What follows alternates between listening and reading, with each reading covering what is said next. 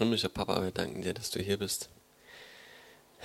Dass du in uns lebst durch deinen Heiligen Geist. Danke, Jesus, für alles, was du, was du für uns getan hast und tust.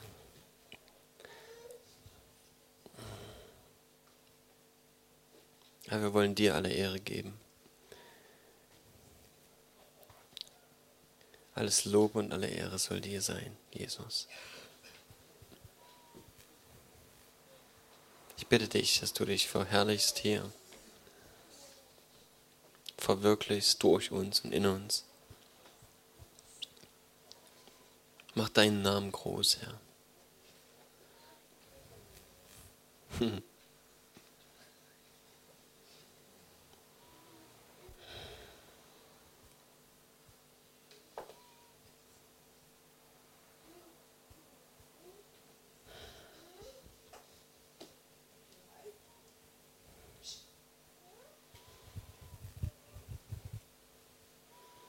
Danke.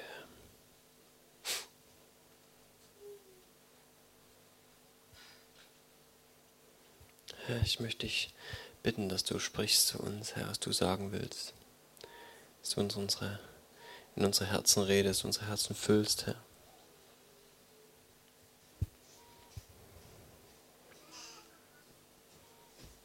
Danke, Herr.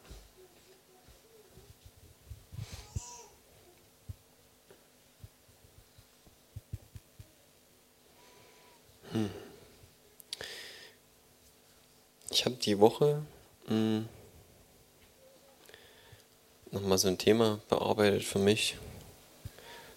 Und ich denke, das ist irgendwie, bin ich noch nicht so durch. Ähm, ich habe, ich weiß nicht, ob ich das hier gesagt habe oder ob ich das in einem Privatgespräch irgendwo gesagt habe, dass ähm, das Vater Unser eigentlich ein alttestamentliches Gebet ist. Ähm, und ehrlich gesagt, ich habe keine Ahnung, warum ich das gesagt habe. Ich weiß es nicht mehr. So, ich habe über äh, Gebet nachgedacht und bin nochmal so die ganze Geschichte durchgegangen, warum wir beten sollen. Und ähm, ja, ich will mal ein bisschen darauf eingehen. Ich weiß nicht, wer das, äh, wer das kennt oder ich weiß nicht, vielleicht gibt es auch unter uns Leute, die das regelmäßig selbst machen. Das Vater unser so durchbeten, wie es hier drin steht. Das kann man ja machen. Keine Ahnung. Ähm, und ich glaube, dass das seine Bedeutung hat und äh, dass Jesus das nicht umsonst so gesagt hat, wie er es gesagt hat. Ähm, ich glaube zwar nicht, dass er Wert darauf legt, äh, dass wir das so zelebrieren, wie das vielleicht traditionell in, in Kirchen äh, gang und gäbe ist. Aber ja, es ist ein interessanter Aspekt halt. Ne? Ich, vielleicht hole ich mal ein bisschen aus.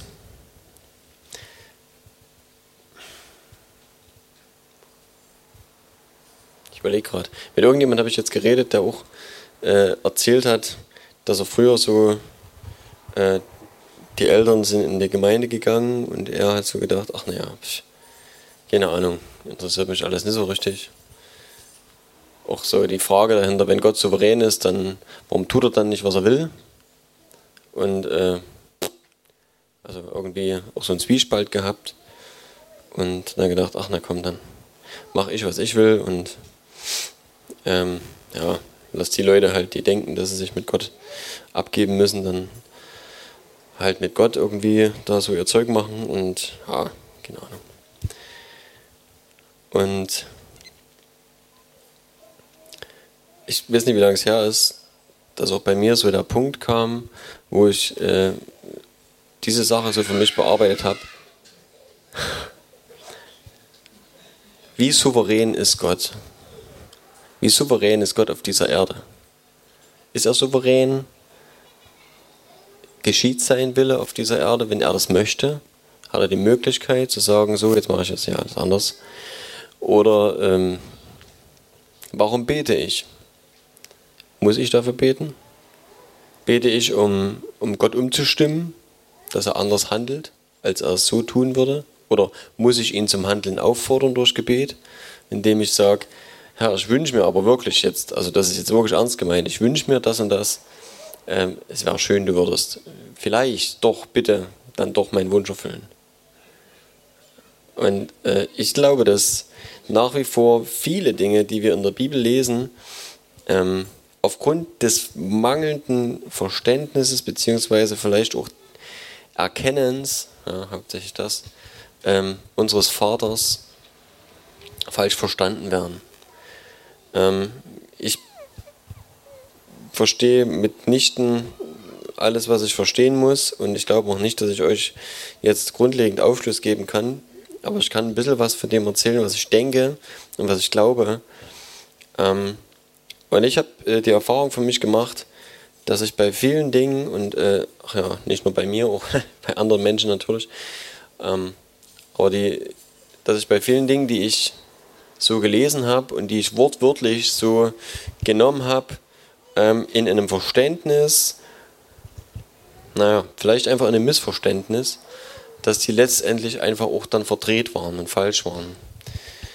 Ähm, und das ist, glaube ich, das Schwierigste, wenn wir Bibel lesen oder wenn wir über Bibel reden, wenn wir sagen, was ist Gottes Wort, was ist äh, Gottes Wille, wie kann ich aus diesem dicken Buch oder diesen vielen Büchern, aus denen es besteht, Gottes Wille herauslesen. Und ähm, ja, und es gibt da, denke ich, verschiedene Theorien bzw. Theologien. Ähm, die einen sagen, du kannst jeden Satz rausreißen und er gilt für sich, weil es Gottes Wort ist. Andere sagen, nee, du musst es immer im Kontext lesen. Also vielleicht sieben Sätze vorher und sieben Sätze nachher noch mitlesen und dann irgendwie sehen, dass es im Zusammenhang irgendwie passt. Und dann verstehen, was ist jetzt in dem Zusammenhang gemeint. Ja. Andere Leute sagen, naja, jeder ist Kind seiner Zeit. Wenn das von einem Schreiber ist, ähm, da muss man gucken, wie ist der gesellschaftliche Hintergrund. Auch das ist wichtig. Und ich muss mich am Ende für irgendwas entscheiden.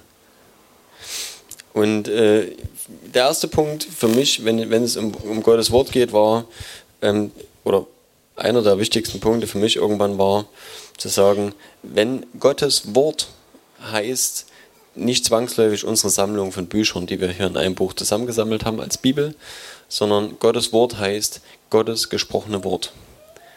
Das ist für mich maßgeblich. Wenn ich wirklich rangehe und sage, das ist das, was Gottes Wille ausdrückt, so eins zu eins, wenn ich das so lese, dann kann ich das genauso verstehen, wie es da steht. Dann äh, ist für mich dort an der Stelle wichtig, dass das wirklich Gott gesprochen hat dass ich nicht irgendeinen Satz aus der Bibel nehme, den irgendwer gesagt hat, sondern dass ich gucke, was ist das? Das kann ein, ähm, eine Prophetie sein, wo ich weiß, der Prophet ist Sprachrohr Gottes. Ähm, und das, was derjenige hier sagt, was hier niedergeschrieben ist, ist wirklich eins zu eins das, was Gott gesprochen hat.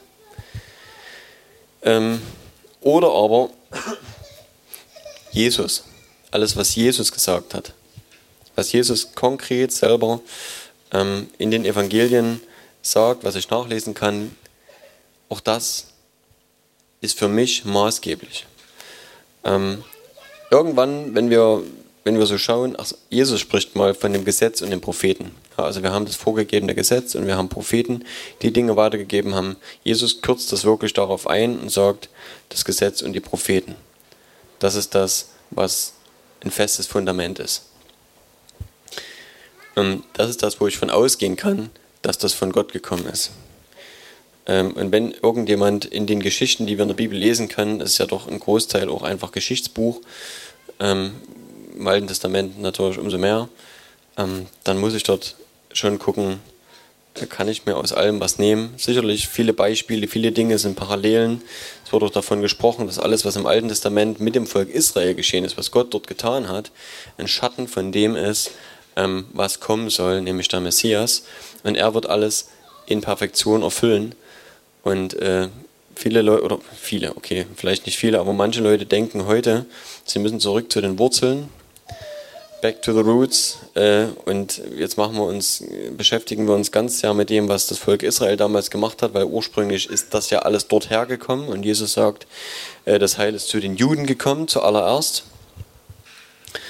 Ähm, großes Problem dabei, äh, dass man dann, oder doch einige von den Leuten so schnell wieder in diese Gesetzmäßigkeiten zurückfallen, dass sie meinen, die Feiertage halten zu müssen, Speisegebote halten zu müssen äh, und, und, und und letztlich leider ähm, von dem, was Christus gebracht hat, von der Gnade, von der Rettung durch Gnade, ähm, naja, ha, einfach, also abfallen ist jetzt vielleicht ein hartes Wort, aber doch zurückfallen ähm, und anfangen, auf ihre, aus ihrer eigenen Kraft heraus Dinge zu halten, halten zu wollen, um damit das Gesetz zu erfüllen und, und äh, Gottes, sage ich mal, dem, dem ähm, mosaischen Gesetz Genüge zu tun ähm, und entsprechend korrekt zu leben.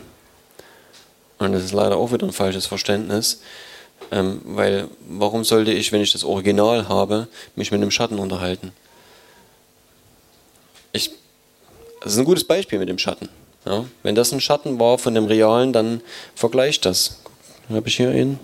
Ja, guck dir meinen Schatten an, was das für eine Substanz ist. Und wenn du eine Beziehung aufbauen würdest zu diesem dunklen Ding da, das geht nicht. Ja, das ist wirklich nur ein Abbild von dem, was in Wirklichkeit dann hier rumläuft. Und ähm, das ist eine Silhouette, mehr nicht. Und dieser Beisp dieses Beispiel ist ganz gut. Es gab damals eben nicht das, was Jesus gebracht hat. Es gab kein ewiges Leben. Nicht Leben aus ihm, keine Worte des Lebens, ähm, die wirklich frei gemacht hätten. Äh, kein Jesus, der sein Leben gegeben hat, ähm, dass wir gerecht geworden sind durch ihn und Kinder Gottes geworden sind und eine völlig neue Identität bekommen haben. Und auch das ist ein wichtiger Punkt einfach, dass wir versuchen ähm, zu verstehen, was Gott meint. Und, äh, in den letzten Jahren ist eine, eine Sache mir wichtig geworden, ähm, dass wenn ich mit Menschen rede oder höre, was sie zu sagen haben, ich, ich bin jemand, der hat viel zu erzählen. Und ich versuche dann natürlich immer irgendwie alles am Mann zu bringen. Und äh, man kann vielleicht dann auch negativerweise in das Muster verfallen, dass man den anderen, ähm, wie soll ich sagen, nicht mehr zuhört, sondern lediglich noch darauf wartet, dass er aufhört zu reden, damit man wieder anfangen kann. Und ähm, das ist echt Mist, äh, Mist halt in der Beziehung. Ne? Weil wenn es darum geht und im Endeffekt, wenn wir miteinander umgehen und wenn wir wirklich das leben wollen, was Jesus gelebt hat und was Gott für uns hat, dann geht es um Beziehung, dann geht es darum, das Herz des anderen zu suchen, zu finden und zu verstehen. Und das geht nur, indem ich mich auf den anderen einlasse. Mit all seinen Fehlern, mit all seinen nervenden Eigenschaften, äh, mit all dem, was mich möglicherweise auch abstößt, wenn ich, wenn ich ich bin. und, ähm, und trotzdem wird es noch so funktionieren. Sympathie ist halt, ist halt mehr, als dass ich einfach nur das loswerden will, was ich irgendwie gerade zu sagen habe. Und ähm, wie komme ich jetzt da drauf? Ich glaube, dass dass in der Beziehung wichtig ist, egal mit wem wir zu tun haben, dass wir, wenn wir mit dem anderen reden, dass wir ihn meinen. Dass wir nicht nur das, was wir sagen, so meinen, wie wir es sagen, sondern dass es wirklich darum geht, den anderen in der Beziehung, in dem Gespräch zu suchen und zu verstehen, ähm, was ist das, was derjenige mir jetzt gerade sagen will. Wenn er sich unglücklich ausdrückt, dass ich nicht gleich hochgehe oder sagt, ah, das ist komplett falsch und so, sondern dass ich versuche zu verstehen ähm, und wirklich versuche, dass Herzen sich finden und dass man auf einer Ebene kommuniziert, die liebevoll ist und ähm, die Missverständnisse nicht zum Anlass nimmt, um sich gegenseitig Wahrheiten um die Ohren zu klatschen, sondern die versucht, einander wirklich zu finden und anzunehmen und auch Dinge stehen zu lassen. Ähm, und ich muss da viel drin lernen. Ähm, vielleicht geht es jemand anderem auch so. aber ich glaube, dass das grundlegend wichtig ist. Und es ist besser, dreimal nichts gesagt und zugehört, als immer das rausgeknallt, was man denkt, was wichtig ist. Ich glaube, dass wir, wenn es um Beziehung geht, immer noch sehr, sehr, sehr viel lernen werden, unser Leben lang und im Himmel vielleicht immer weiter. Ich glaube, dass dieses Miteinander absolut wichtig ist. Und ähm, wenn, wir, wenn wir jetzt in die Bibel gucken, dann werden wir feststellen, dass genau dort dieselben Probleme auftreten. Dass die Menschen untereinander, aber genauso eben im Verständnis gegenüber Gott genau dieselben Probleme haben. Ein Beispiel ist, als Jesus sagt, dass Mose ihn zwar erlaubt hat, also bedeutet, dass Gott über Mose, als er die Gesetze gegeben hat, ihn gestattet hat, ähm, den Scheidebrief zu geben, wenn sie ihrer Frauen überdrüssig waren. Soll heißen, die Männer hatten die Wahl, wenn sie irgendwann ihre Frau nicht mehr wollten, sie aus der Ehe zu entlassen. Wir alle wissen mittlerweile, dass Jesus dort an der Stelle was anderes sagt. Er sagt, was Gott zusammengebracht hat, das sollst du als Mensch nicht mehr trennen. Und er sagt, warum ist das passiert? Weil eure Herzen hart sind. Gott hat es zugegeben und hat euch das Zugeständnis gemacht, dass bevor ihr vielleicht irgendwann eure Frau umbringt, das ist jetzt mein Zusatz, bevor ihr, ähm, ja, bevor ihr wirklich die Beziehung zwischeneinander so kaputt macht, dass der andere Mensch echt Schaden nimmt, auch an seiner Seele. Das werden wir alle wissen, was eine, okay, nee, ich hoffe nicht, dass wir das alle wissen, aber man kennt es vom Hörensagen vielleicht, ähm, was eine zerrüttete Beziehung an Schaden anrichtet und was äh, beziehungsgeschädigte Menschen mit sich rumschleppen und in die nächste Beziehung und die nächste und die nächste mit reinbringen, nicht nur in der Ehe, auch in Gemeinde, in, im Freundeskreis, es geht los mit dem Kindergarten, Schule etc. Überall, wo Beziehungen stattfinden, verletzen sich Menschen. Und äh, diese Dinge, die, die, die fressen wir, die frisst unsere Seele, trägt sie mit sich rum und äh, versucht irgendwie damit umzugehen. Und äh, was auch immer damit passiert, der Schmerz, der in uns drin sitzt und so weiter, wenn er unaufgearbeitet ist, platzt irgendwann raus, andere kriegen es ran äh, oder man hat einfach selber unglaubliche Probleme im Leben. Und das kommt alles einfach nur deswegen, weil wir lernen müssen, miteinander umzugehen, miteinander einfach in Liebe umzugehen, ein weites Herz zu haben, äh, wie Paulus sagt, einander in Liebe zu ertragen, mit all dem drumherum und äh, ja, und ich glaube, das Grundlegende ist einfach, dass wir wirklich einen Gang zurückschalten und versuchen zu verstehen, was will der andere, wie tickt der andere, was ist der andere für ein Mensch. Und ich glaube, dass wir das auch mit Gott tun müssen. Nicht, dass Gott eine Macke hätte, äh, auf die wir Rücksicht nehmen müssen, aber ähm, ich glaube, dass vieles, was wir hier auch sehen, was durch Menschen aufgeschrieben ist, aufgrund unserer Prägung, die einfach verkorkst ist, ähm, egal woher, wir haben in unserem Leben, denke ich, viele Dinge aufgeschnappt, dass wir das einfach falsch verstehen. Und dazu kommen noch dann Übersetzungsfehler oder äh, Dinge, wo der eine was anderes zitiert. Als, also wir werden das in der Bibel finden. Das heißt nicht, dass die Bibel oder dass Gott sich widerspricht, sondern es ist leider so, dass wir in der Bibel Widersprüche finden. Und wenn in den Sprüchen steht, äh, dass du dein Kind züchtig, äh, nee, Entschuldigung, steht da nicht, äh, dass du dein Kind erziehen sollst. Äh, das Wort, was im Original dort verwendet wird, wird bedeutet ganzheitliche Erziehung äh, mit allem drum und dran. Da wird nichts irgendwie Spezielles genannt. Ähm, dann übersetzt Luther schon züchtigen. Und äh, Züchtigung, wissen wir, hat einen definitiv negativen Beigeschmack, weil Züchtigung ist in dem Sinne dann äh, historisch gesehen auch immer mit Schlägen verbunden gewesen irgendwo. Ne? Und wenn dann im Neuen Testament, ich, ihr könnt es selber nachschlagen, sucht es mal bei Google oder in der Bibelsuche, ich habe es jetzt gerade nicht parat, äh, wenn dann, ich weiß nicht genau wer es, in irgendeinem Brief zitiert, wenn der dann das falsche Wort benutzt und aus Züchtigung, aus den Schlägen wird Geißeln, also wirklich nur noch das auspeitschen, und dort steht dann, denn Gott geißelt jeden Sohn, den er annimmt, dann wird es schwierig. Ja. Weil, weil wir dort feststellen müssen, Moment mal, derjenige zitiert eigentlich eine Stelle. Wenn ich im Original nachgucke, steht dort ein ganz anderes Wort. Das heißt schon hier, finde ich, ein Zitat, was falsch zitiert ist und ähm, muss dann trotzdem sehen, ist, wir haben definitiv Mängel. Und vielleicht ist es ketzerisch, wenn ich das sage. Aber es ist so, dass die Bibel Mängel aufweist in ihrer Übersetzung ähm, und teilweise ja auch in der Erzählweise, wie, wie Menschen was erzählen. Und selbst Paulus hat äh, eine Geschichte Masorum und Masorum erzählt und hat auf der einen Seite mal gesagt, ähm, dass als er das Licht, also als Jesus ihm begegnet ist, ähm, dass die Begleiter, es ist wirklich eine Banalität, ne, aber es beweist einfach nur, dass man sich einfach irren kann, ähm, dass seine Begleiter das Licht gesehen haben, aber die Stimme Gottes nicht gehört haben und er selbst erzählt es später nochmal an einer anderen Stelle anders und sagt dann, dass sie das Licht nicht gesehen haben, aber die Stimme gehört haben. Keine Ahnung, was von beiden stimmt, ist irrelevant. Ja? Es, stimmt nicht. Äh, es, ist, es, es ist nicht wichtig. Aber es ist trotzdem ein Widerspruch.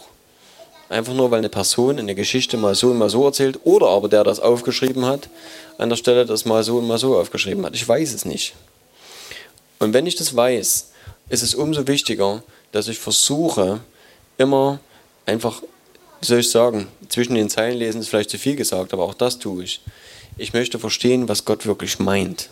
Ich möchte wissen, was Gottes Wille ist. Was Gott wirklich, ähm, was Gottes Wesen ist. Und dann, dann weiß ich, dass bestimmte Dinge, ähm, so wie sie vielleicht auch gelehrt werden oder ähm, zitiert oder was auch immer, so nicht, nicht stimmen können. Weil ich Gott anders kennengelernt habe weil ich weiß, dass sein Leben, sein, sein Wesen Liebe ist und dass er andere Wege hat. Und ich erlebe das selber auch, auch jetzt gerade wieder, auch in meiner eigenen Familie. Ähm, dass Gott Dinge wiederherstellt und, und ähm, wo, wo ich nicht weiß, wieso, und äh, jetzt, wieso gerade jetzt und wieso auf diesem Weg oder keine Ahnung und warum nicht früher, keine Ahnung. Manchmal, ich weiß nicht was, aber ich weiß, ich weiß, was am Ende dabei rauskommt. Und ich weiß, dass es immer dasselbe ist. Das ist immer ein Gott, der liebt und der zeigt, dass er ein Vater ist, der, der sich nur wünscht, dass wir sein Vaterherz verstehen und sehen und dass wir wirklich diese, diese Liebesbeziehung zu ihm suchen. Und wie gesagt, entweder liegt es daran, dass, dass der Luther vielleicht als erster auch als Kind seiner Zeit die Bibel übersetzt hat für uns und das einfach zu der Zeit auch, ja, keine Ahnung, ist ja der Zug schon ganz schön abgefahren gewesen, so was das Verständnis Gottes angeht. Der Katholizismus hat die ähm, die Welt da schon 1200 Jahre, 1300 Jahre ähm, mehr oder weniger beeinflusst, das Wort verdreht, zig Päpste dazwischen gewesen, die irgendwelchen Schmus erzählt haben und das alles auf eine, auf eine Autorität gestellt wurde mit dem Wort Gottes. Und so ist es heute noch. Und dass die ganzen Sammlungen einfach auch dieser Kirche dann letzten Endes genauso geprägt haben, wie, wie das, was eigentlich im Wort stand. Das Wort hatte eh dann Kinder verstanden, weil es immer nur in Latein geprägt war. Und es war einfach eine Gottesferne. Und äh, ich weiß nicht, wie Menschen damals gelebt haben und wie sie überhaupt, welche Menschen eine Möglichkeit hatten, äh, eine Beziehung mit Gott zu gehen und zu leben. Ich denke, das gab's. Aber es war eben schwierig, wenn man kein, kein Wort Gottes hat in der eigenen Sprache, ne? in Anführungszeichen. Ne? Kein, kein Buch, wo man das wirklich irgendwie rauslesen kann.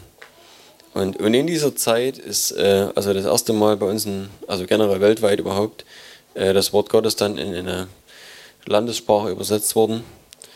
Und ja, deswegen werden wir natürlich auch gewisse Ausdrücke und so weiter finden, die eben in der Zeit normal waren und die Sprache verändert sich mit der Zeit. Ähm, und wir merken es ja selber, dass wir Wörter benutzen, unsere Kinder Wörter benutzen, die unsere Großeltern noch nicht kannten und die Bedeutung heute nicht wissen würden. Ja. Also wenn, weiß nicht, keine Ahnung, also wenn früher jemand gesagt hätte, ist geil, dann weiß ich nicht, ob die Bedeutung klar gewesen wäre. Oder das, keine Ahnung. Läuft.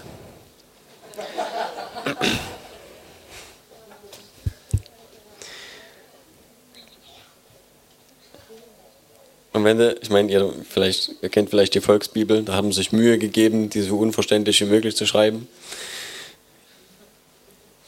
in Slang oder ähnlich.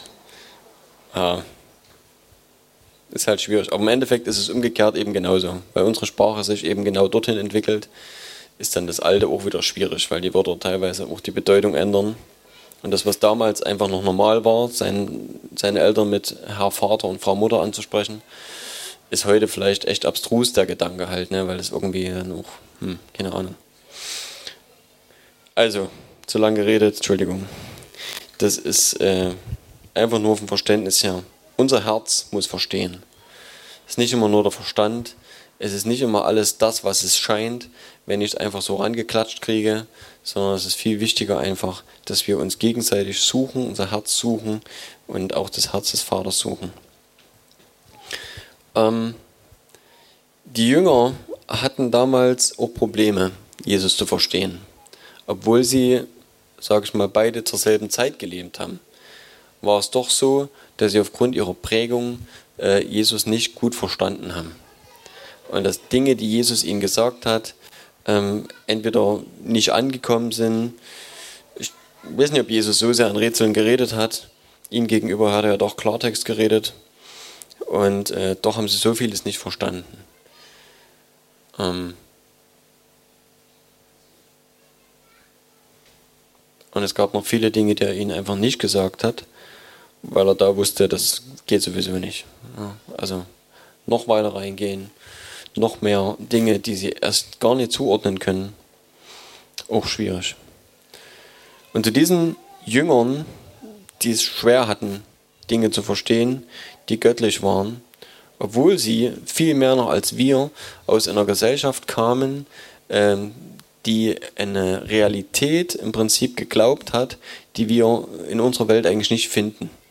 Wer von deinen Arbeitskollegen glaubt denn an übernatürliche Dinge? Wer glaubt, definitiv hat Gott die Welt geschaffen? Definitiv ist er in der Lage, Zeichen und Wunder zu tun, keine Frage. Auf jeden Fall kann er Kranke heilen. Aber das war unter den Juden normal. Jesus ist in einer Gesellschaft aufgewachsen, für die das normal war. Die gelernt haben, dass ihren Vätern und Vorvätern Gott beigestanden hat, dass er Kriege für sie gewonnen hat, dass er sie durchs Rote Meer geführt hat und das Meer geteilt hat. Das war normal für die. Und trotzdem haben sie so vieles nicht verstanden, was Jesus gesagt hat.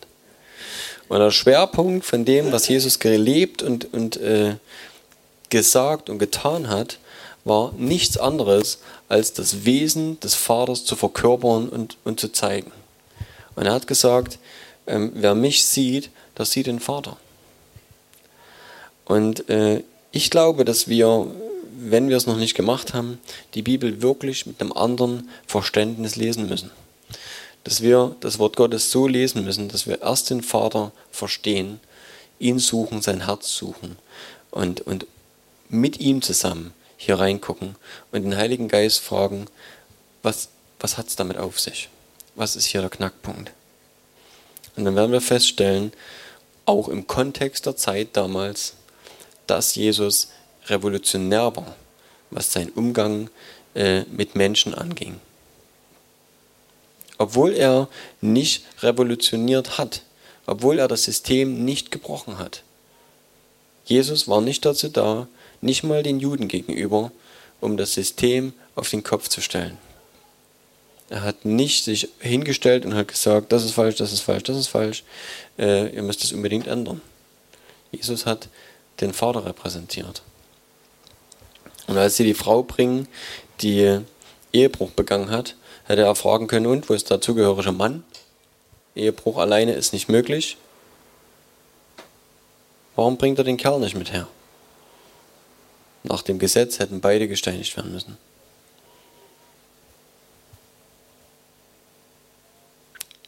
Hat Jesus nichts dazu gesagt.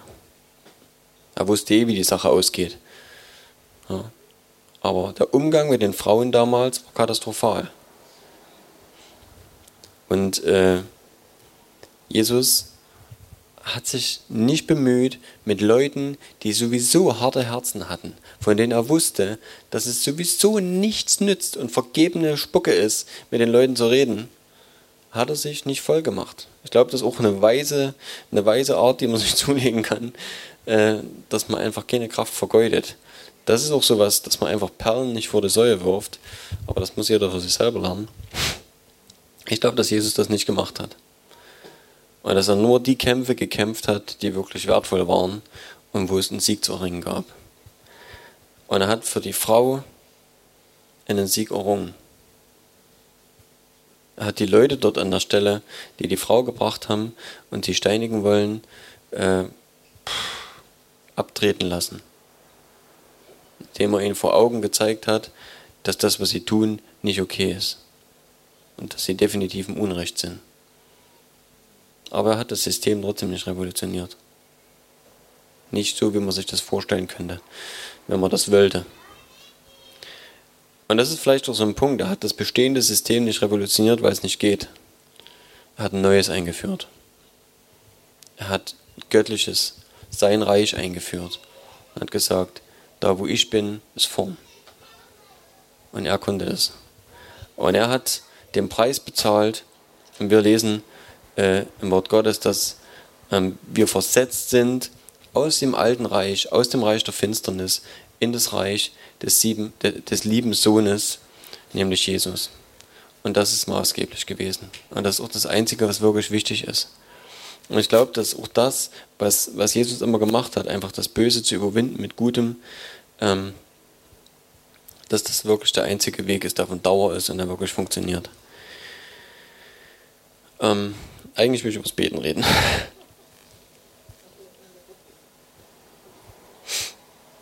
Also, zu diesen Leuten also, was seine Jünger waren, redet Jesus übers Beten. Und ich glaube, dass das heute für uns immer noch äh, sehr von Bedeutung ist. Ähm, wie gesagt, ich kann selber nicht mehr nachvollziehen, warum für mich alles ein Neues Testament dort eine Rolle gespielt haben. Ähm, ich glaube, dass was dazugekommen ist. Ähm, weil wir, und das hat mit unserer Identität zu tun, ähm, die Jünger, zu denen er das hier sagt, sind keine wiedergeborenen Menschen.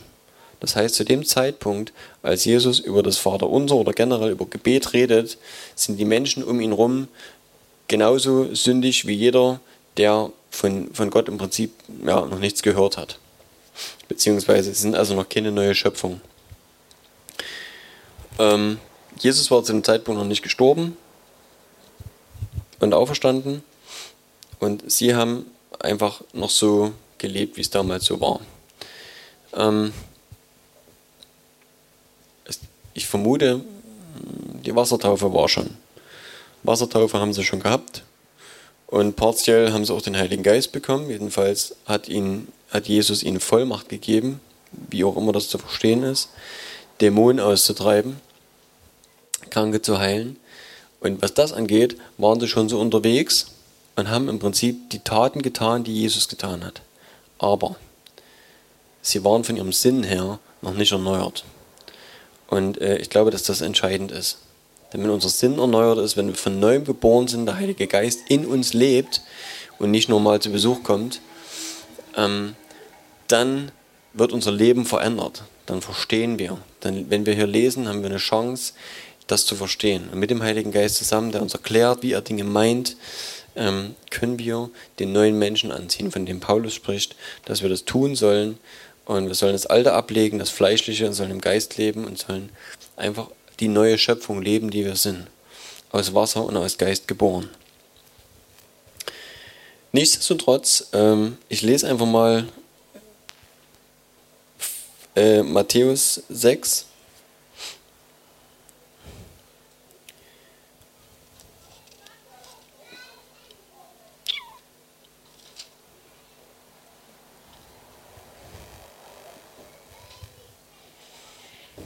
Naja, da steht so viel drumrum. Eigentlich müsste ich, ja, ja. Eigentlich müsste ich hier schon in der 5 anfangen und dann bis zur 7 lesen.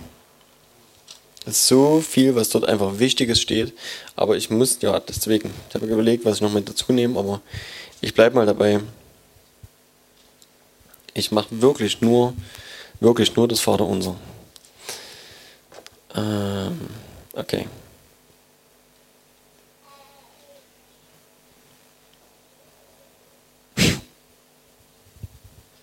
Nee, warte mal. Machen wir ab Vers 5.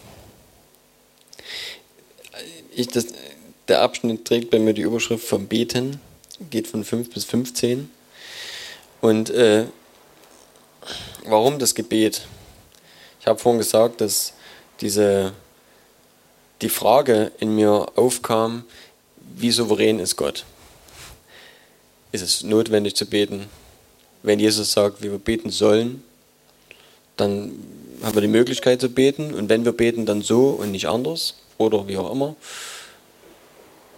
Aber ähm,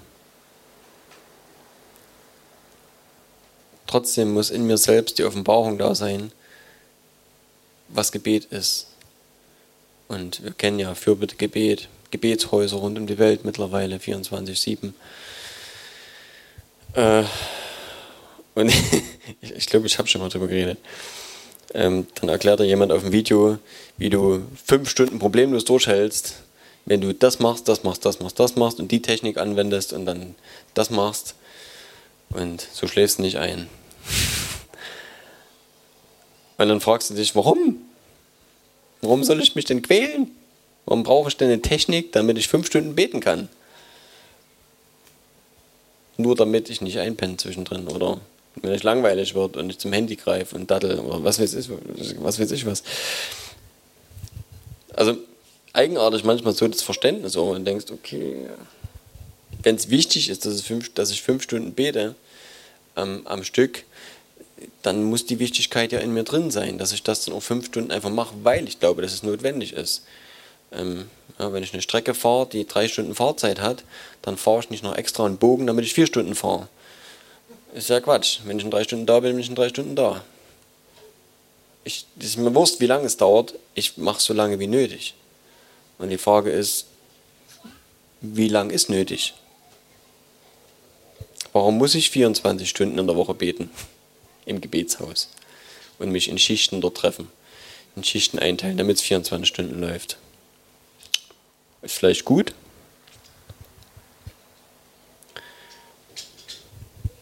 Und es ist wichtig, dass wir uns hinterfragen. In allen Dingen, die wir tun. Dass wir nicht einfach sagen, boah, hier gehört die Message dort und da war ich von der Konferenz und da hat jemand gepredigt und boah, Feuer, unglaublich, Salbung. Und der hat gesagt, das läuft so. Und deswegen machen wir das jetzt. Das ist Quatsch. Ja. Haben ein bisschen auch den, wir haben ein bisschen das Problem auch, das ist aber glaube ich generell in der Menschheit so, das ist nicht nur in unserer Kultur, ähm, es heißt nicht immer, wer am lautesten schreit, hat immer recht, obwohl das manchmal auch so ist.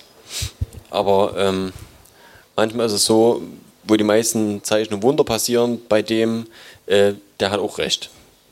Grundlegend. Er kann Bücher schreiben, was auch immer da drin steht, stimmt, weil passieren Zeichen und Wunder. Ist auch Quatsch, ne? Hat miteinander nichts zu tun. Habt ihr schon mal drüber nachgedacht?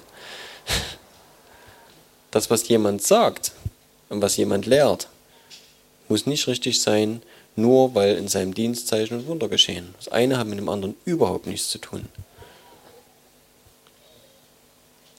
Wir müssen aufpassen, äh, was für Lehren für uns wichtig sind, was wir uns so reintun und wonach wir leben und äh, was wir anderen Leuten weitergeben, weil es kursieren viele, viele Lehren und viele Lehren verwirren, bringen Leute durcheinander, sind definitiv unbiblisch und ähm, ja, machen die Leute eher verrückt, als dass sie Freiheit bringen.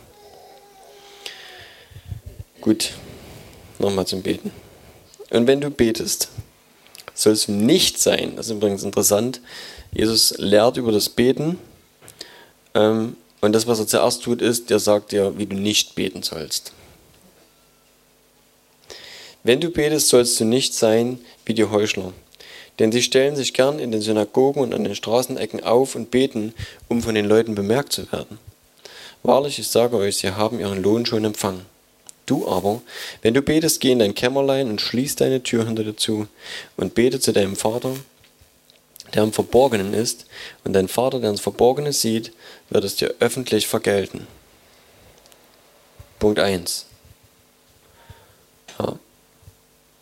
Das erste, wenn es um Gebet geht, es ist intim.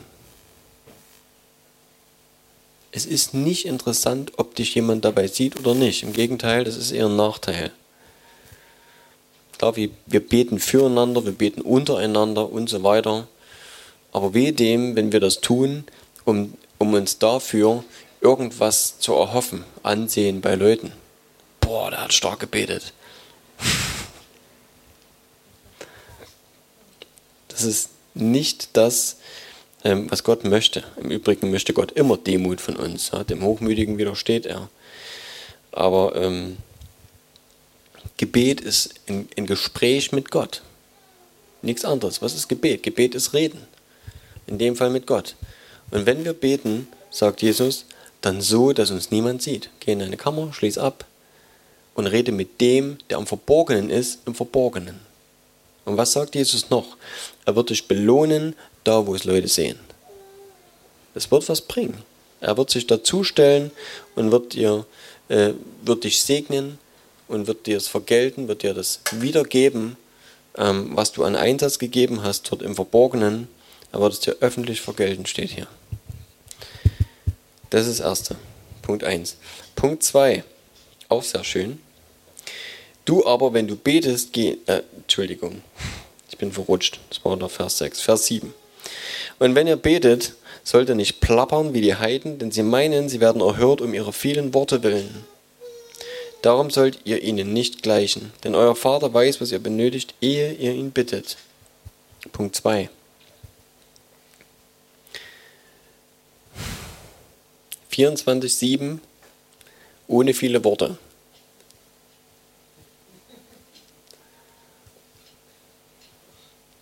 Mach ein Gebetshaus, Gebetshaus auf und versuch die Regel einzuhalten. Nicht viel plappern. Da bleibt dir nur noch Lobpreis. Da kannst du nur noch Musik machen.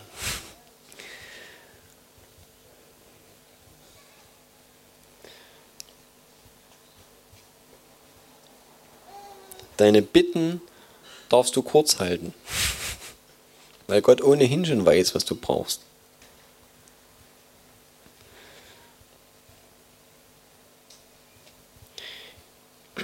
ich finde es interessant, dass Gott das, also dass Jesus das mit den Heiden vergleicht. Warum machen sie viele Worte? Weil ihre Götter tot sind. Ja. Die sind aus Holz, aus Stein, heutzutage vielleicht aus Blech, aus Plastik.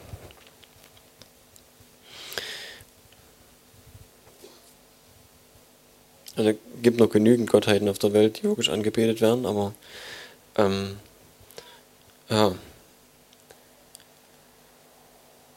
Es ist die Beziehung. Auch hier wieder kommt es sehr klar raus. Wenn du die Beziehung zum Vater hast, wenn du weißt, wie er tickt, wenn du weißt, was sein Wille ist, dann wirst du nicht ohne Ende betteln. Wer von euch Kinder hat, da wird es wissen, dass das, ein, ein, ein, dass das Eltern nervt, wenn die Kinder die ganze Zeit in einer wiederholenden Schleife immer wieder dasselbe bitten.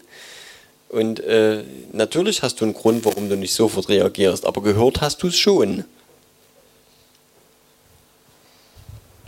Das ist, ja. Ja, ich weiß, warte noch. Ganz kurz, geht gleich los. Ich weiß, was du willst. Papa, Papa, Papa. Aber im Endeffekt sind wir genauso.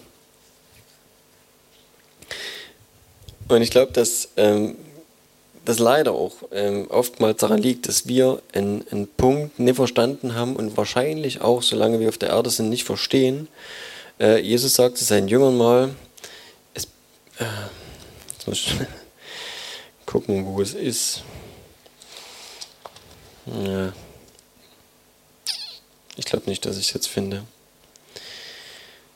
Er sagt, ich weiß auch nicht mehr genau, wann das ist. Entweder ist es zur Himmelfahrt oder es ist ähm, in Verbindung mit Matthäus 24, als es um die Endzeit geht.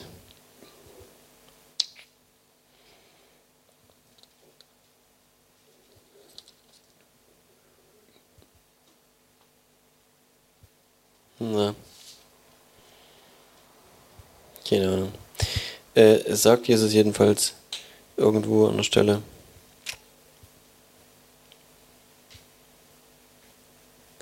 es ist euch nicht gegeben, vielleicht kannst du mal suchen, Lukas, es ist euch nicht gegeben, die Zeiten oder die Zeit zu kennen,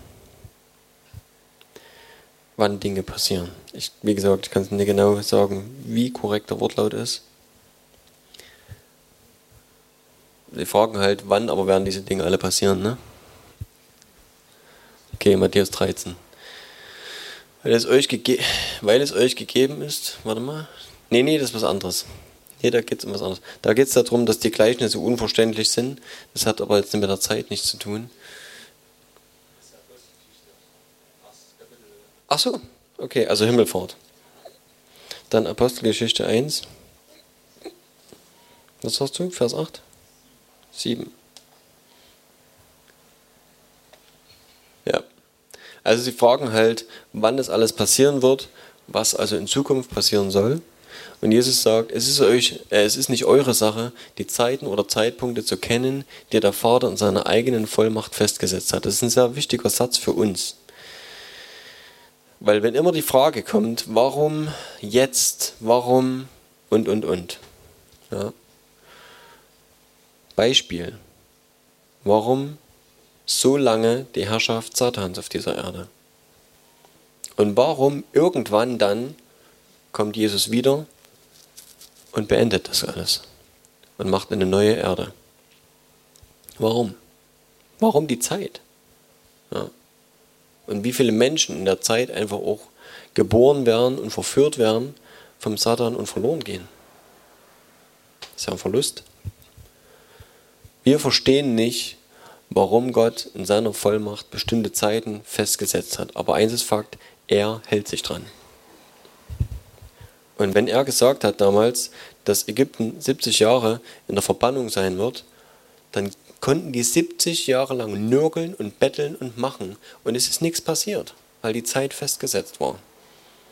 Und wir lesen dann später, dass, äh, ich weiß nicht, Daniel auch, äh, weiß ich nicht genau, aber Nehemia auf jeden Fall und Esra, ähm, in den Büchern Nehemia und Esra finden wir das, dass sie zur richtigen Zeit dann Gott gefragt haben und gebeten haben und gesagt haben, Herr, wann wirst du dein Volk wieder rausführen und wieder in ihr Land führen, dass sie wieder ihr Land aufbauen können. Und die Zeit ist rum. er sagt, gut, dass du fragst, jetzt. Du kannst gleich losgehen. So ungefähr. Ja, weil die Zeit reif war. Und das ist was, was uns jedenfalls, was das große Ganze angeht, oftmals stört. Wir wissen nicht, warum Dinge zu dieser und jener Zeit erst passieren können.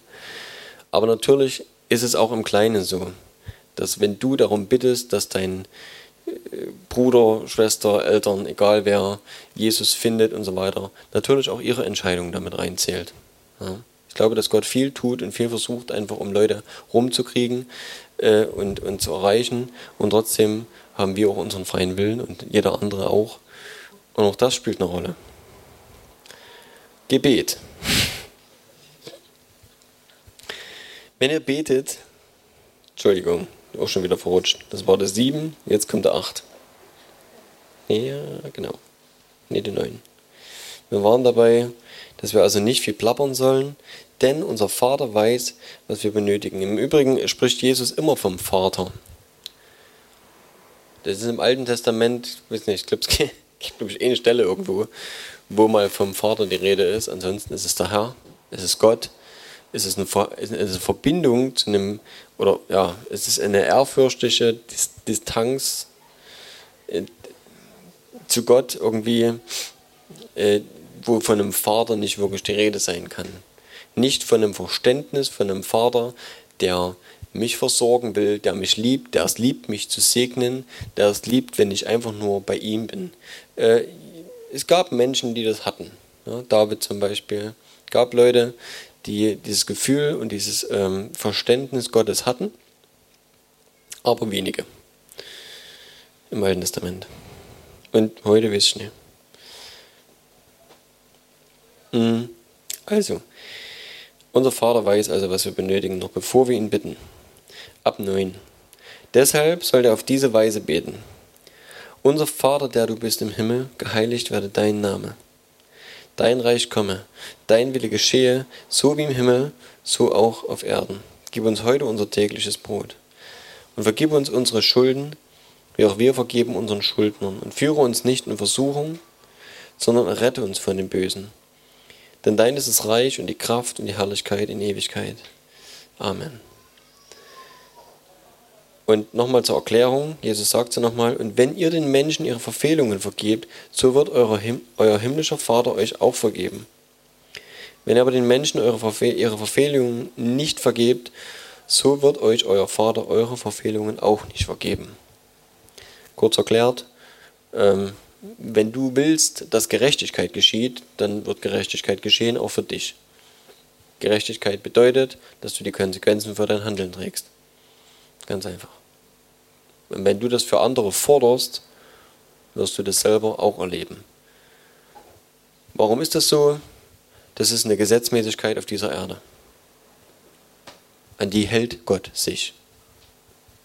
Das ist einfach so. Es gibt nur eine Ausnahme. Jesus hat den Kreislauf der Gnade angefangen. Ich weiß nicht, wie es vorher war, kann ich es nicht genau sagen. Aber Normalerweise wurde das weder gelehrt, noch war es im Gesetz vorhanden. Jesus hat aber gesagt, ich bin unschuldig, aber ich trage für dich und für dich und für dich und für dich, was immer du gemacht hast, ich bezahle dafür. Und du darfst es bekommen. Jesus hat den Kreislauf der Gnade angefangen und der Vergebung. Und es ist möglich, dass wir das in Anspruch nehmen und dass wir uns berühren lassen von seinem Herz und dass wir das weitergeben und dass andere das auch bekommen dürfen. Aber das ist nicht irdisch, das ist göttlich. Und das ist eine Sache, die funktioniert nur, du bekommst Gottes Gnade, wenn du das auch weiterlebst. Es ist halt einfach so. Wenn du dich aber davon abwendest und sagst, nee, ich bleibe bei dem Alten, Gerechtigkeit ist schon okay, soll nur jeder seine Strafe kriegen, dann wirst du es genauso erleben, weil du dich dafür entschieden hast, das Gesetz abzuernten. Also das ist einfach ein Gesetz und es gibt viele solcher Gesetze und äh, es ist nicht so, äh, wie wir manchmal denken, und nochmal vielleicht auch zurück, um auf die Souveränität Gottes zu kommen. Es ist nicht so, dass Gott tun und lassen kann, was er will auf der Erde. Ja. Vielleicht mal zum Verständnis. Das ist nicht so, sondern ich habe das nicht erfunden, das ist eine These von einem Prediger, den ich mal gehört habe, also nur weil der Ausdruck, weil ich es zitiere, er hat gesagt, es hat Jesus, äh, Entschuldigung, es hat den Vater 4000 Jahre gekostet, um Jesus auf die Erde zu bringen. Aufgrund von Gesetzmäßigkeiten. Hätte ja eher kommen können, Jesus, ne? Aber aufgrund von Zeiten, aufgrund von Gesetzen, aufgrund von Gesetzmäßigkeiten, die in diesem Ganzen, was wir nicht verstehen, was wir gerade gelesen haben, vorhanden sind, und der Tatsache, höchstwahrscheinlich jedenfalls, für die These, dass auch Gottes Wort von Menschen ausgesprochen werden musste über all das, was Jesus angeht, damit es in Existenz kommen kann auf dieser Erde, aufgrund dessen, dass die Erde der Machtbereich des Menschen war. Nachdem Gott die Erde geschaffen hat und alle Werke vollkommen waren und er alle Werke vollendet hat, und es steht alle Werke in der Bibel, ich weiß nicht, ob es Paulus so auslegt, glaube ich sogar. Alle Werke heißt auch alle Werke, die noch kommen. Werke, die Gott vorbereitet hat, äh, damit wir darin gehen. Jede einzelne Heilung, jede einzelne Befreiung, jede Errettung, alles, was irgendwo passiert, auch durch unsere Hand, wo Gott uns benutzt, hat Gott schon getan. Gott ruht. Das schon mal gehört? Alles hat Gott schon vorbereitet. Alles hat Gott schon perfekt gemacht. Alles schon da. Wenn jemand krank ist und Gott sagt dir, leg ihm die Hände auf, das soll gesund werden, das Ding ist schon lange geklärt. Gott hat es schon lange vollbracht. Er will nur noch, dass du das freisetzt, dass du das weitergibst. Und ähm, als das vollbracht war, hat Gott dem Menschen die Erde gegeben und hat gesagt, so, das Ding darfst du übernehmen jetzt hier. Gib das Ruder in der Hand, stell dich ran, gehört dir. Machst dir untertan, die Erde ist dein Herrschaftsbereich. Ohne Bedingung. Ohne Bedingung. Okay, doch eine. Nicht von dem Baum essen da. von dem einen. Hm. Und dann kam Satan und hat auf seine Art und Weise den Menschen dazu bekommen, sich ihm unterzuordnen und ihm Gehorsam zu leisten. Und hat sich somit unter den Schirm des Menschen geflüchtet, in den Herrschaftsbereich des Menschen hinein und hat diese Herrschaft, die Gott dem Menschen gegeben hat über die Erde, übernommen. Gesetz, Gesetzmäßigkeiten. Und damit war er unantastbar. Er hat sich rechtmäßig die Herrschaft über die Erde ergaunert.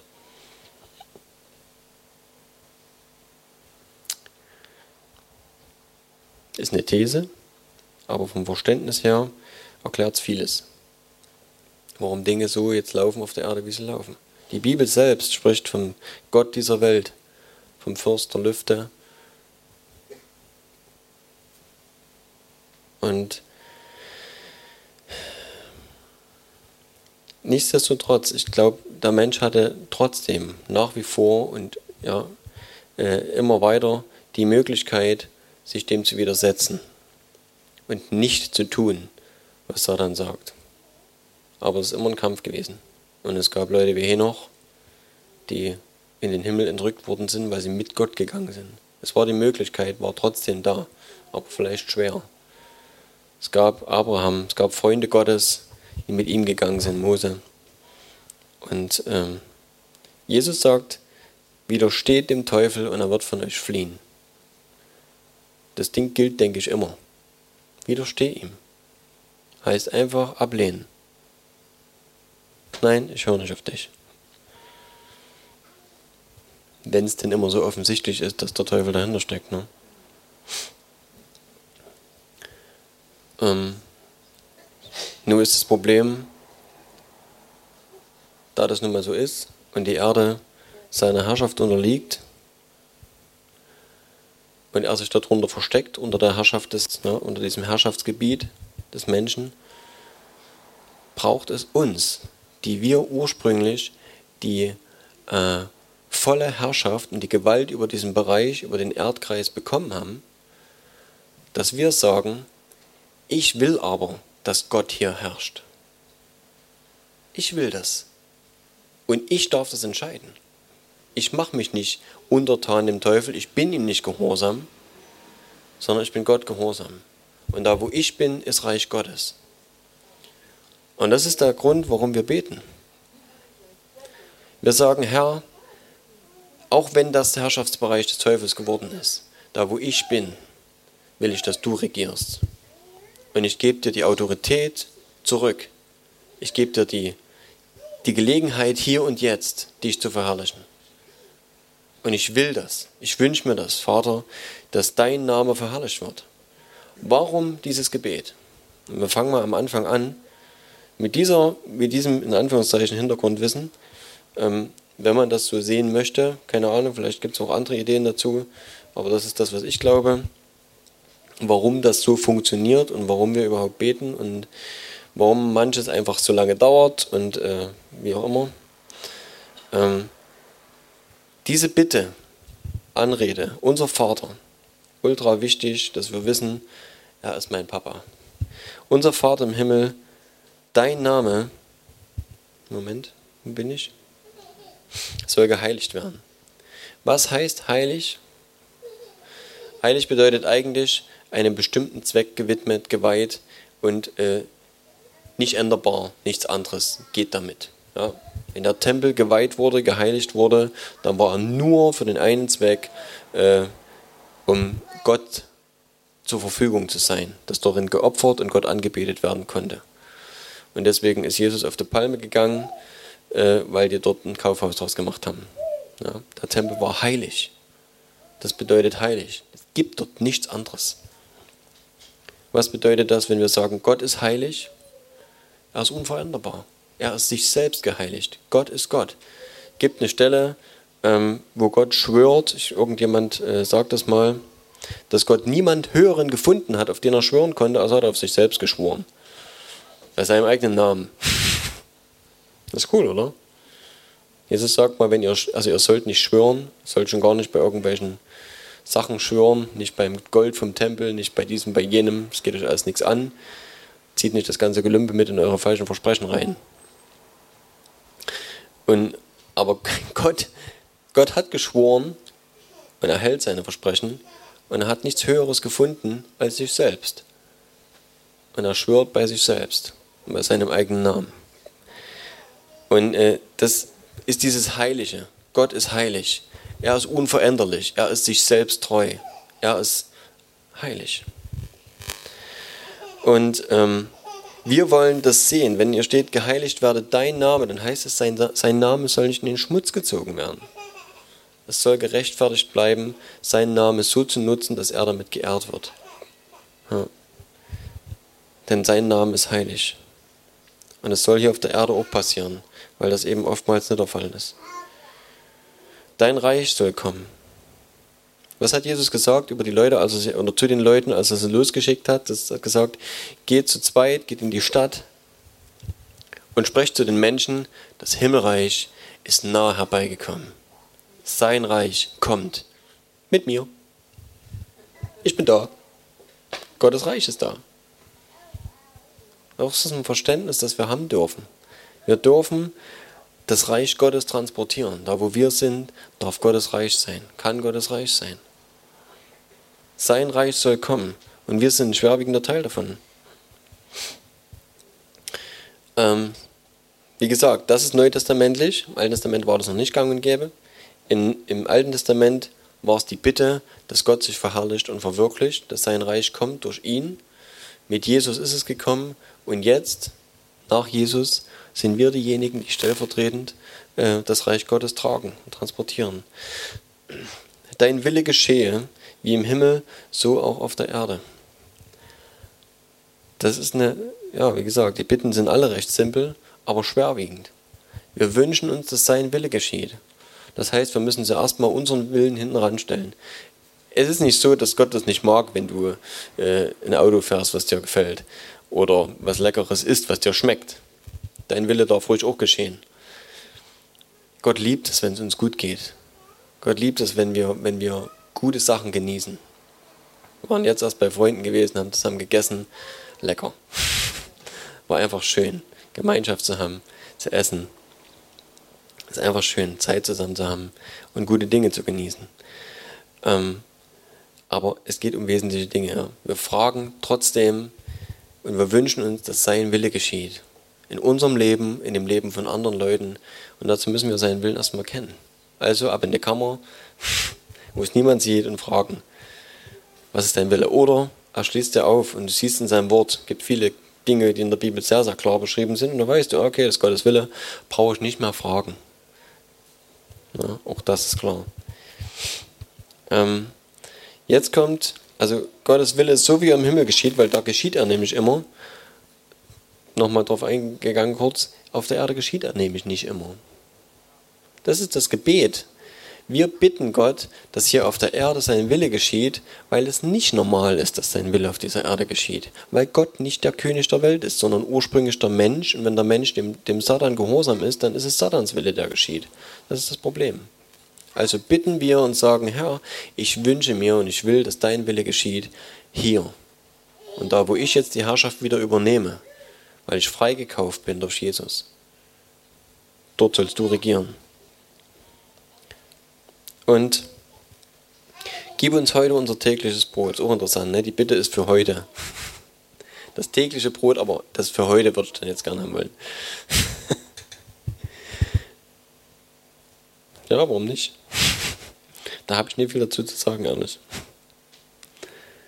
Einfach, er versorgt uns und das ist dieses kurze einfach, Papa, Hunger, jetzt.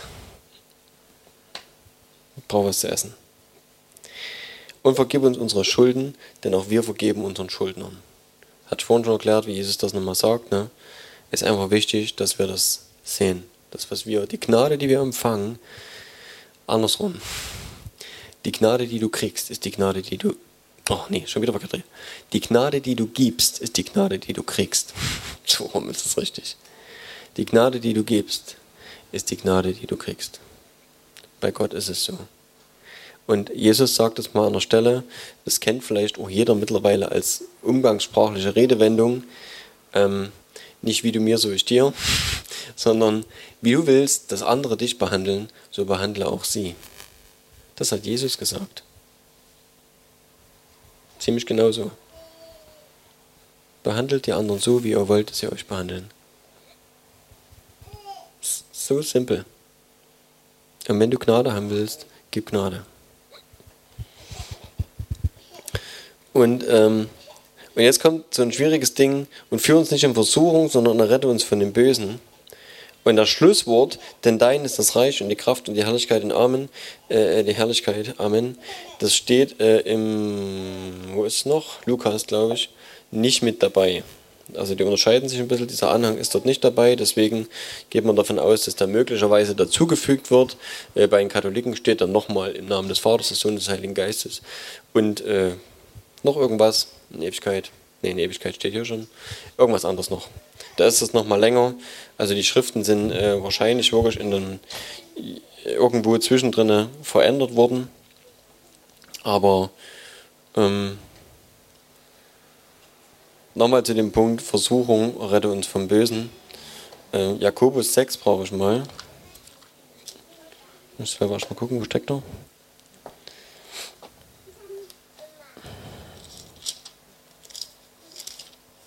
Und dann bin ich auch schon fertig. Ach, Menü.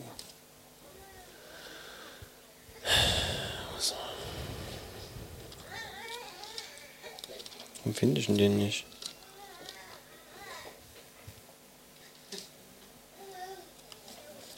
Ich habe bestimmt jemand rausgerissen.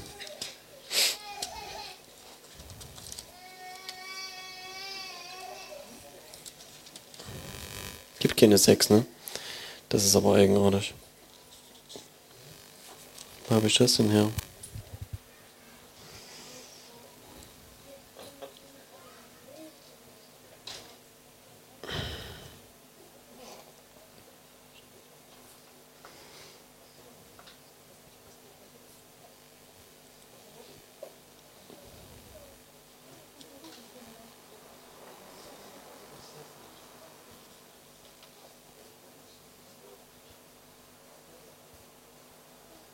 Okay, Entschuldigung. Jakobus 1. Was durcheinander gebracht. Also.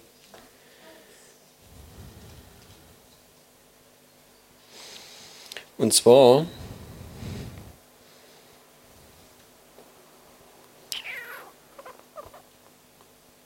Fange ich mal bei der 12 an.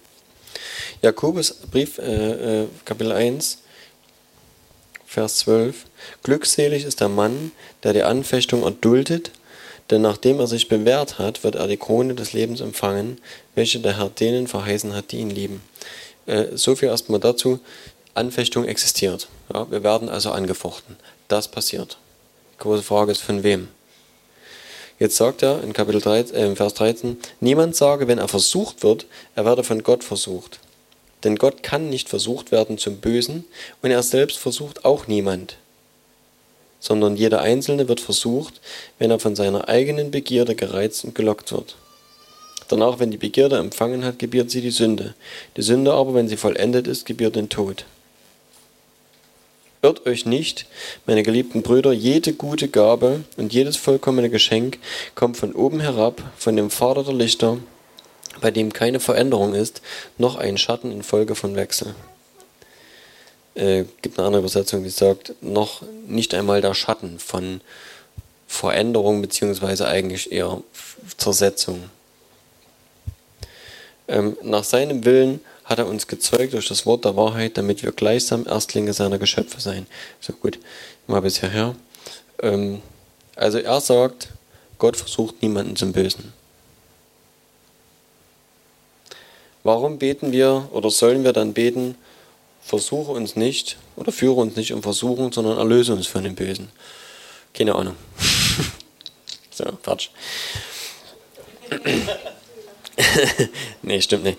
Also äh, grundlegend, es kann also entweder ein Übersetzungsfehler sein, dass es eigentlich heißen müsste, aber es steht eben leider in Beten-Version äh, so da, dass es eigentlich heißen müsste, es, es, es gibt andere Bibelübersetzungen oder vielleicht dann Übertragungen, weiß ich nicht genau, die sagen, ähm, führe uns durch die Versuchung oder in der Versuchung oder in der Zeit der Versuchung, in der Zeit der Anfechtung.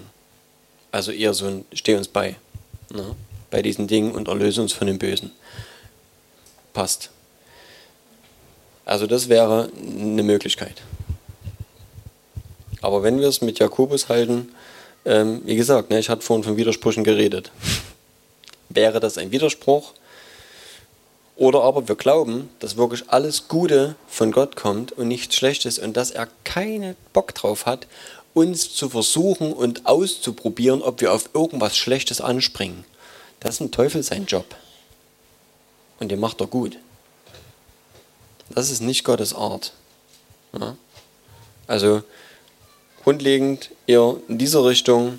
Und ich denke, wie auch immer wir das beten, wenn wir es, wie das halt oftmals so ist, im Chor, wir machen das jetzt nicht, äh, alle zusammen runterrasseln äh, und beten und für uns nicht in Versuchung. Bitte nachdenken, bevor man was sagt. Also, ich glaube auch, dass Gott das nicht tut. Wie gesagt, irgendwo entweder Übersetzungsfehler oder keine Ahnung, der das am Anfang aufgeschrieben hat, falsch aufgeschrieben. Im Übrigen, im Lukas steht es nochmal und Lukas hatte eh nur abgeschrieben. Lukas war nicht dabei gewesen. Also Lukas ist äh, einer, der die Evangelien nach, nach der Erzählung aufgeschrieben hat. Deswegen, also finden Sie im Lukas zwar nochmal, aber es ist kein Original. Das Evangelium nach Lukas ist äh, nach einer Erzählung aufgeschrieben. Schwierig. Ich selber hätte es auch gern leichter, was die Bibel anbelangt. Ähm, dass man nicht dort irgendwie, wie gesagt, solche Widersprüche drin hat. Ähm, aber jetzt ist halt die Entscheidung auch für uns, was glauben wir, wer unser Vater ist. Hat er Interesse daran, uns zu, zu foppen und uns ein Bein zu stellen und zu gucken, ob wir drüber springen oder ob wir dann doch hinfallen? Ich glaube es ehrlich gesagt nicht. Ich glaube, wir haben es schwer genug. Und Jesus weiß das. Er kann mitleiden mit unseren Schwachheiten, steht da drin. Er weiß, dass es nicht leicht ist. Und er vertritt uns vor dem Vater und er weiß, wie die Welt ist und in welcher Atmosphäre wir hier leben. Hm. Und warum das jetzt großartig ein, ein alttestamentliches Gebet ist, weiß ich nicht. Wie gesagt, ich habe das selber mal gesagt, ich kann es nicht mehr so richtig nachvollziehen. Manches ändert sich. Vielleicht erinnert sich jemand und erinnert mich wieder daran, warum. Ähm, eines kommt trotz allem dazu und das ist echt super, super schön. Alles, was Gott gesagt hat, was wir jetzt haben in unserer Identität als neuer Mensch. Dass wir rein sind. Dass wir nicht mehr sagen müssen, Herr, erbarme dich. Hat er getan, ist fertig. Er hat sich unser erbarmt. Er hat seinen Sohn geopfert. Und wir sind frei. Fertig. Er hat alle Sünden vergeben, die die waren, die die gerade sind und die wir noch tun werden. Jesus stirbt nicht nochmal. Das Ding ist gegessen. Und dieses Verständnis ähm, lässt vielleicht den Satz, vergib uns unsere Schuld, rausfallen. Vielleicht ist das der alttestamentliche Teil. Ich weiß es nicht. Und doch werden wir, denke ich, Gott immer, wenn wir wollen, dass es gut läuft, sagen, sorry, tut mir leid, Herr. Ich habe wieder daneben gelegen. Es ist einfach normal, glaube ich, für eine Beziehung. Hm.